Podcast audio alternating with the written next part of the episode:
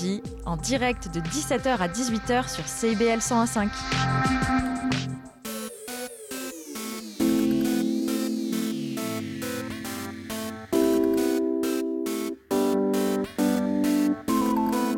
CIBL 101.5 Montréal. Vivre Montréal. Dans la radio communautaire, c'est parce que les gens se sentent impliqués, là, comme une espèce de longueur d'onde. CIBL, au cœur de la vie citoyenne.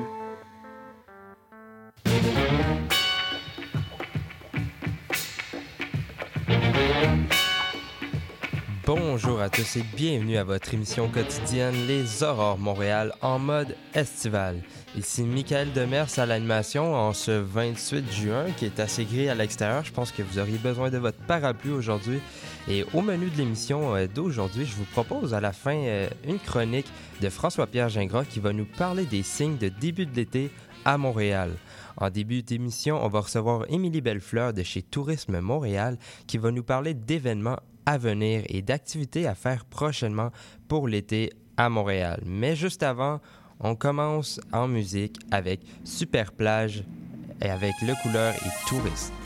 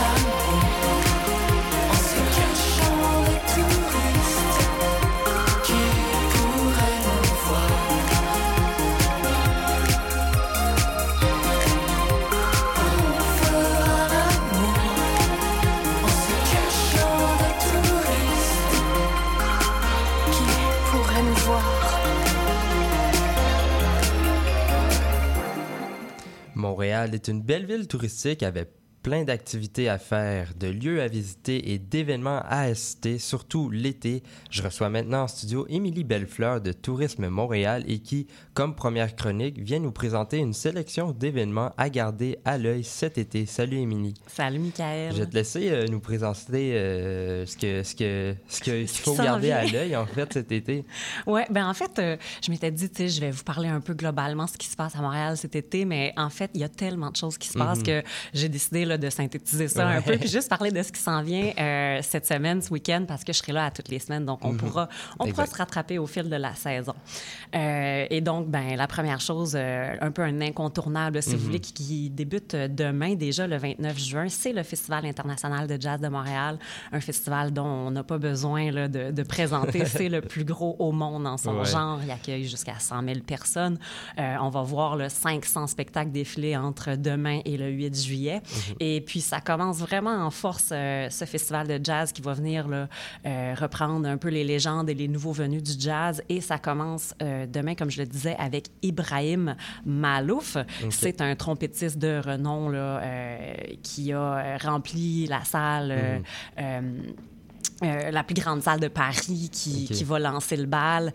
Euh, donc, euh, on peut dire de- de- d'Ibrahim que c'est l'instrumentaliste le plus réputé de la scène musicale française. C'est un protégé de Quincy Jones, nommé aux Grammys. Donc, ça va vraiment partir en force, le festival de jazz. Et tout le week-end, on va enchaîner dans les différents styles.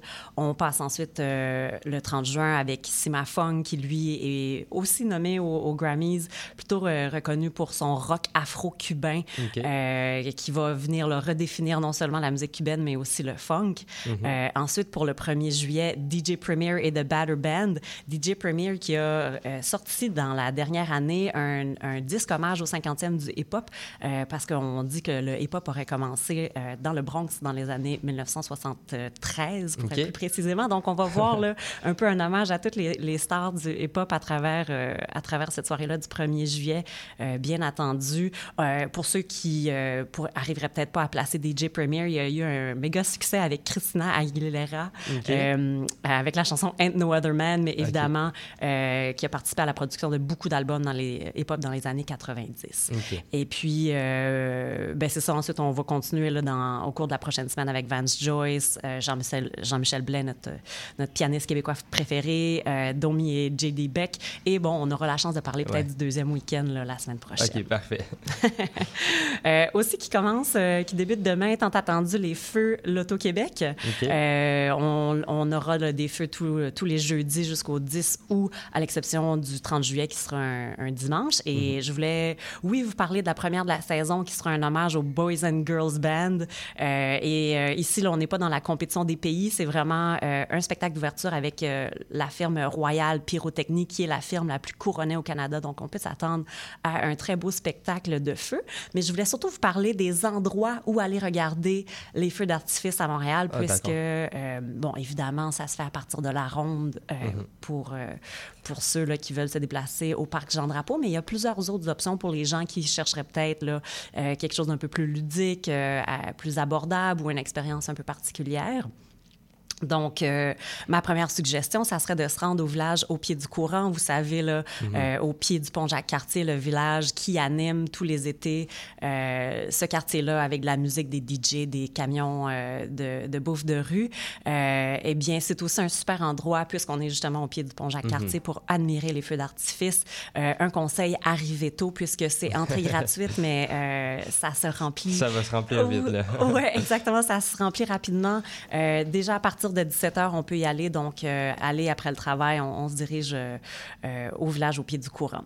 Euh, sinon, il y a aussi non loin de là, la plage de l'horloge, où euh, avec une admission là, de, de 10 on peut euh, aller profiter à partir de 19 h d'un DJ, se prendre un cocktail sur place en attendant les feux et on aura une vue magnifique là aussi.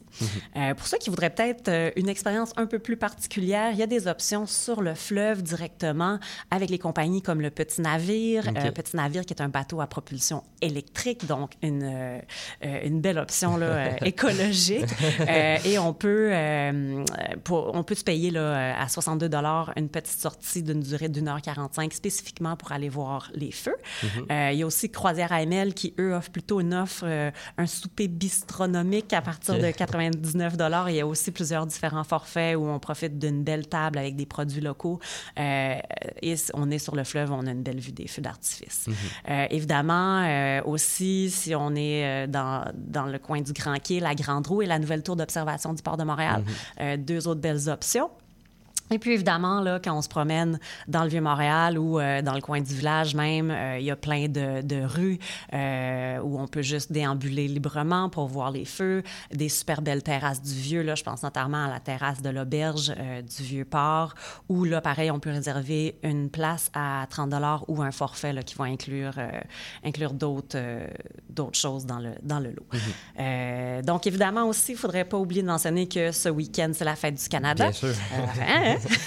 Et euh, il y a le, encore là, du côté du quai de l'horloge, dans le Vieux-Port, qui euh, une programmation familiale. On va avoir euh, beau temps, mauvais temps, des jeux, du maquillage pour les enfants, des amuseurs publics. On va même euh, sortir le gâteau deux fois cette année parce que c'est toujours très populaire. Et moi, une des choses que j'a- j'adore de cette, de cette fête du Canada-là, c'est la, la cérémonie d'assermentation des nouveaux Canadiens. Et ça ouvre là, les festivités à 13 h, donc le 1er juillet de 13 h. Et il y aura aussi là, des feux d'artifice à 22 h.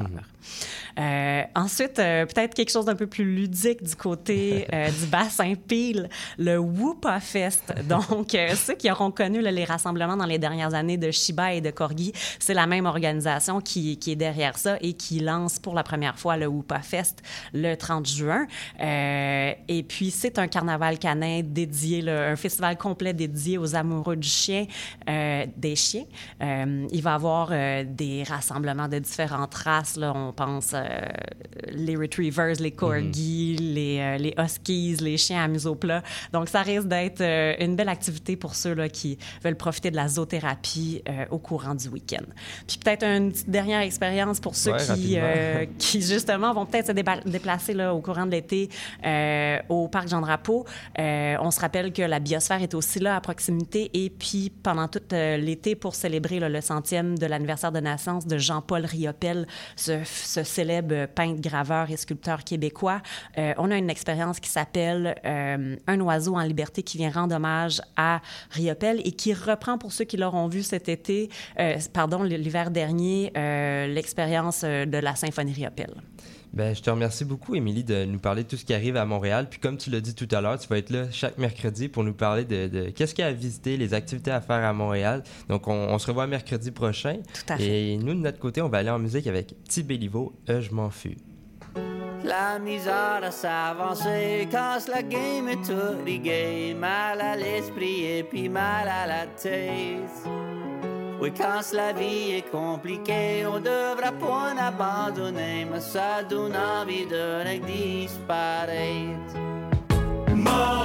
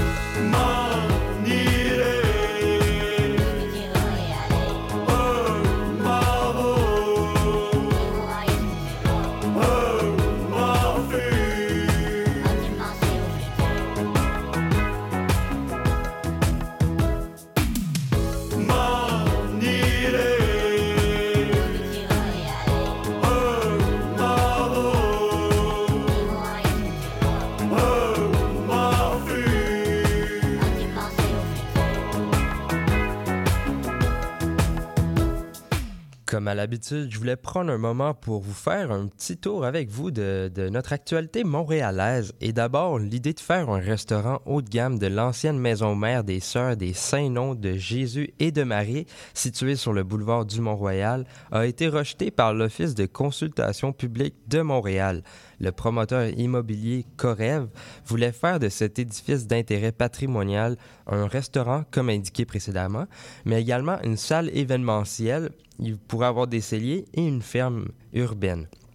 Les demandes du promoteur immobilier euh, contreviendraient au règlement. L'OCPM a rendu public dans la journée d'hier un rapport dans lequel il formule plusieurs recommandations à l'intention de la ville de Montréal, dont celui de rejeter la création d'un restaurant dans cet édifice. Dans un autre registre et pour tous les fans de planche à roulettes, cette nouvelle est pour vous. Aujourd'hui, à 17h, ça sera l'inauguration d'un nouvel espace multifonctionnel permettant la pratique ben, de la planche à roulettes et ça sera à l'angle de l'avenue de Lorimier et du boulevard de Maisonneuve-Est. Le projet est une collaboration entre les équipes de l'arrondissement de Ville-Marie et l'association Skatepark Montréal. Sinon, juste avant de terminer, aujourd'hui également, à 11h cette fois, la Ville de Montréal lance un service d'accompagnement téléphonique à l'intention des familles afin de prévenir la violence armée. Le lancement, ce sera au 67-67 chemin de la Côte des Neiges. Et maintenant que le petit tour est fait, on va pouvoir retourner à notre contenu du jour.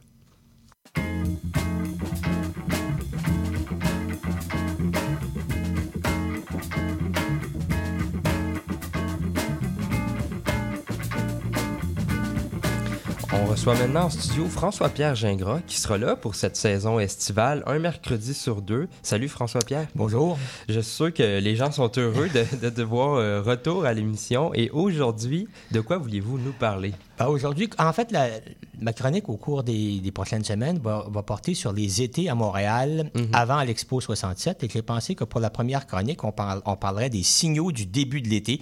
Qu'est-ce qui lance l'été dans, l'été dans l'imaginaire et dans la pratique montréalaise avant l'Expo 67? OK. Puis euh, je voulais savoir, tu voulais me parler aussi de l'ouverture du parc Belmont? Oui, ben en fait, pour beaucoup de gens, euh, et en particulier les jeunes, euh, l'ouverture du parc Belmont, ça marquait véritablement le début de la saison. euh, de- de- le début des, des- des activités estivales. Euh, pour mémoire, le parc Belmont, c'était un parc d'attractions qui était situé dans la rivière des Prairies. Donc, tout- euh, dans le quartier-ville, donc tout près de la rivière des Prairies, du pont de la Chapelle. Euh, c'est un lieu de divertissement avec des manèges, mais à l'origine, c'était simplement un parc euh, champêtre OK. euh, où les, les gens là, de- qui demeuraient plus en ville allaient prendre l'air frais après un long trajet de tramway. Euh, Cartierville, à l'époque, c'était c'était la campagne. Mais graduellement, euh, il y a des manèges qui se sont euh, qui ont été euh, élevés là-bas, une trentaine, comme les parcs d'attractions qu'on connaît aujourd'hui, mais dans une mesure peut-être un petit peu un petit peu plus modeste. Il y avait des montagnes russes. Ça, c'était peut-être le, le- le- le- le- le manège le plus populaire, le plus excitant parce qu'il était en charpente de bois. Donc, on s'imagine des manèges comme à la ronde, mais avec des charpentes de bois, avec des, des, des- des morceaux de bois, là, des, des 6 par 6 et euh, le cliquetis des sièges qui euh, vont sur les, sur les rails. Ça faisait un bruit. Qui contribuait à mettre, à mettre de l'ambiance, disons. Euh, il y avait aussi des spectacles de, de trapézistes. Il y avait des tentes où on pouvait voir des, euh, des activités qui se reliaient plus au cirque, comme euh, des avaleurs de sabre, des cracheurs de feu, des personnes avec des malformations. Ce que, ce que, heureusement, ça, on, on a éliminé ça euh, aujourd'hui. Ce qu'on euh, se rappelle peut-être moins, c'est qu'il y avait aussi une, une salle de danse et des restaurants. Donc, on visait deux clientèles assez différentes. On visait les jeunes, euh, les jeunes, là, je voulais dire les, les, les, les- les moins de 18 ans, et on visait les jeunes couples euh, qui venaient, eux, plutôt en soirée, mais euh, les jeunes constituaient, les, les- les- les enfants, les adolescents constituaient une clientèle absolument... euh, donc, très, très importante euh, tous les jours d'été. Et il y a plusieurs anecdotes qui seraient euh, assez amusantes de raconter à ce sujet-là. Ben, y en a-tu, euh, justement, par rapport à ça? Ben, j'étais jeune à cette époque-là. et il faut savoir que il- dans le quotidien La Presse du mercredi, euh, les journaux paraissaient l'après-midi à ce moment-là, il y avait un coupon qui donnait droit à une entrée à prix réduit. OK. Et euh, il était pratique courante un peu partout à Montréal qu'il y avait, mettons, une mère qui ramassait des enfants, ses enfants puis d'autres, des amis, et ils se rendaient en tramway au Parc Belmont pour, euh, pour passer la fin de l'après-midi, le début de la soirée. Les enfants amenaient leur boîte à lunch, tout ça. Et euh, imaginez-vous, typiquement, là, cette dame qui, euh, avec 4, 5, 6 enfants dans le tramway, puis il y en a plusieurs dans, le- dans les wagons de, tram, euh, de, de tramway, qui arrivent au Parc Belmont, on suivi par la, la petite tralée. La madame ramasse les coupons, ramasse Ouais. l'argent qu'il faut pour compléter le prix d'entrée, va au guichet, paye, revient s'asseoir, trouve une table de pique-nique euh, à l'ombre, euh, ramasse les, les, les, les- les- les boîtes à lunch, dit aux enfants, allez, euh, amusez-vous bien, faites pas de folie, revenez à 5h30, 6h ou peu importe. Et puis là, madame s'assoit, elle ouvre son journal, qui peut être Allo-Police, Éco-Vedette ou quelque chose d'autre. Et là, les enfants partent. Évidemment, il y, a des- il y a du bruit, il y a des négociations à l'intérieur du petit groupe. puis là, on fait, on fait les manèges. Et euh, il y en a qui attirent plus l'attention que d'autres. Ceux qui aiment les hauteurs vont dans le cigare, qui vous fait tourner la tête à l'envers. Il y a les montagnes russes. Et il y en a un qui attirait beaucoup les, enfin, mes amis et moi, euh, qui s'appelait la chenille.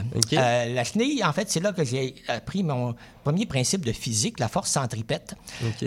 C'est des sièges à deux qui tournent autour d'un axe. Il y a un bras qui lève, qui monte et qui descend. Et pendant que, qu'on fait le tour, il y a une, une toile qui recouvre euh, les sièges et qui plonge tout le monde dans l'obscurité. Alors, le principe, le principe de la force centripète, c'est très simple. C'est que si je monte avec Huguette sur un siège et qu'Huguette s'assoit au fond, ben moi, je peux pas m'empêcher de me coller sur Huguette pendant que ça tourne, c'est la force centripète. et ça provoque évidemment de, de délicieux émois euh, chez les pré- préadolescents. Et euh, je peux vous dire qu'il n'y a personne dans notre groupe qui se qui, qui s'en plaignait à ce moment-là. Sachant que pendant l'année scolaire, on n'était pas avec les filles à Montréal. Les garçons et les filles étaient séparés. Alors l'été, les activités, c'était l'occasion de, de découvrir l'autre sexe. Puis, je sais, tu voulais me parler de la roulotte. Je te laisse euh, développer là-dessus. Oui, ben, en fait, la roulotte, euh, les terrains de jeu. L'été, c'était aussi le moment où les enfants, les adolescents découvraient les terrains de jeu. C'était là qu'à à l'époque, les adolescents ne travaillaient pas beaucoup. Ça ne travaillait pas dans les magasins.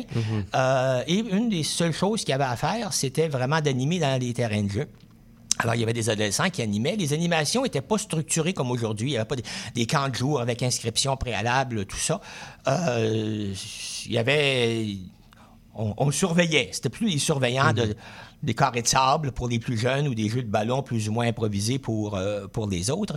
Mais le directeur des services des loisirs, euh, des services des parcs de la ville de Montréal, Claude Robillard, Claude Robillard, on connaît le nom, a eu l'idée en 1953 euh, d'un camion adapté où on pourrait donner des spectacles. OK. Et il a engagé Claude euh, Paul Buissonneau, un jeune comédien français, qui lui a donné l'occa- a, pondu des spectacles pour les, pour les enfants, pour les jeunes, soit qu'il adaptait de contes classiques comme Pierre Leloup, les contes des milieux de nuit, ou de chansons comme Jonas dans la baleine, euh, du guignol, des spectacles de marionnettes, des pièces, des sketchs. Et le camion se dé- déplaçait de- d'endroit à endroit tout l'été. Et il y a plusieurs comédiens, euh, en fait, un très grand nombre de comédiens qui sont devenus célèbres plus tard, qui ont fait leur début à la roulotte. Et c'était euh, une occasion pour beaucoup d'enfants d'avoir un premier spectacle live. Mhm. Puis est-ce qu'il y a des anecdotes par rapport à ça? Ben, Paul Buissonneau était un personnage qui était euh, haut en couleur, qui euh, piquait des colères assez, euh,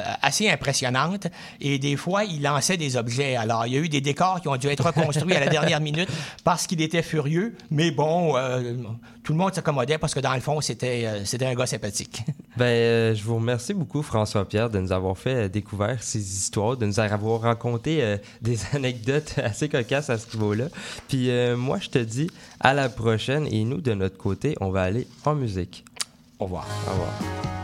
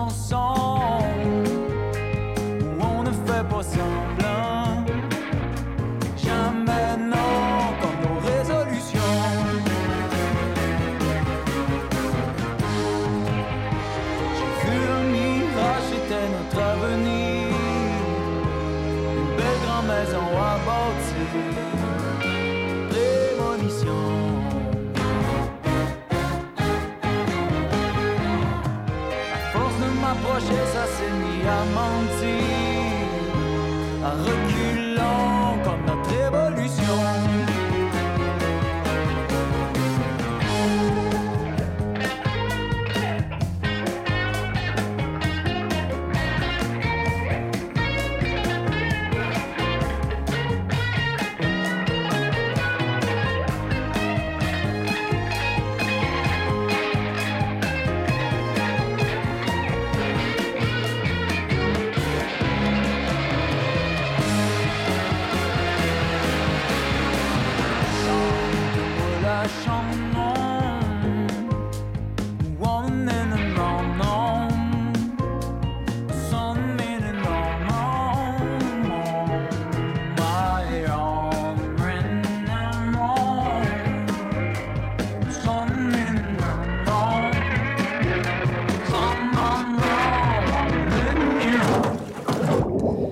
Venez d'entendre Révolution, la chanson de Philippe Braque et malheureusement l'é- l'émission d'aujourd'hui tire déjà à sa fin.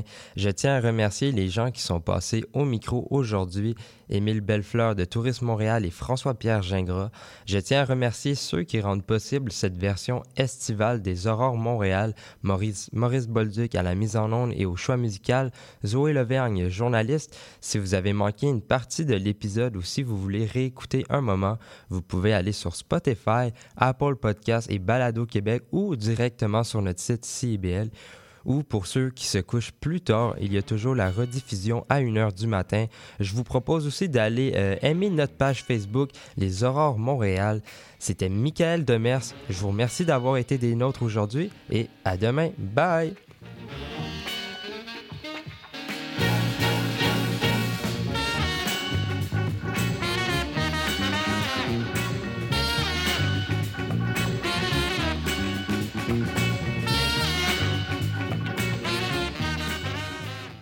Si vous offrez en location un condo centre-ville, un chalet ou une maison ancestrale, Au Québec, peu importe l'hébergement touristique de courte durée offert, le numéro, c'est obligatoire. Assurez-vous d'obtenir un numéro d'enregistrement, de l'indiquer dans toute annonce sur le web ou ailleurs et d'afficher votre certificat d'enregistrement à la vue du public.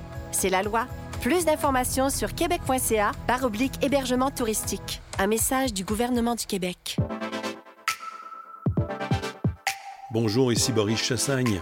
Pour découvrir l'actualité locale d'un bout à l'autre du pays, écoutez l'émission Point de vue.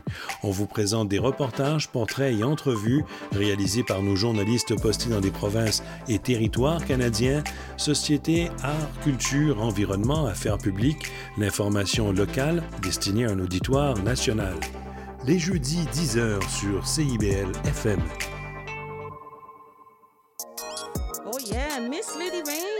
John D. On vous attend tous les vendredis De midi à une heure pendant votre lunch. sur les ondes du 101.5 FM CBL. À qu'en penses-tu? Suivez-nous sur Instagram et Facebook. Oh yeah! Oh yeah!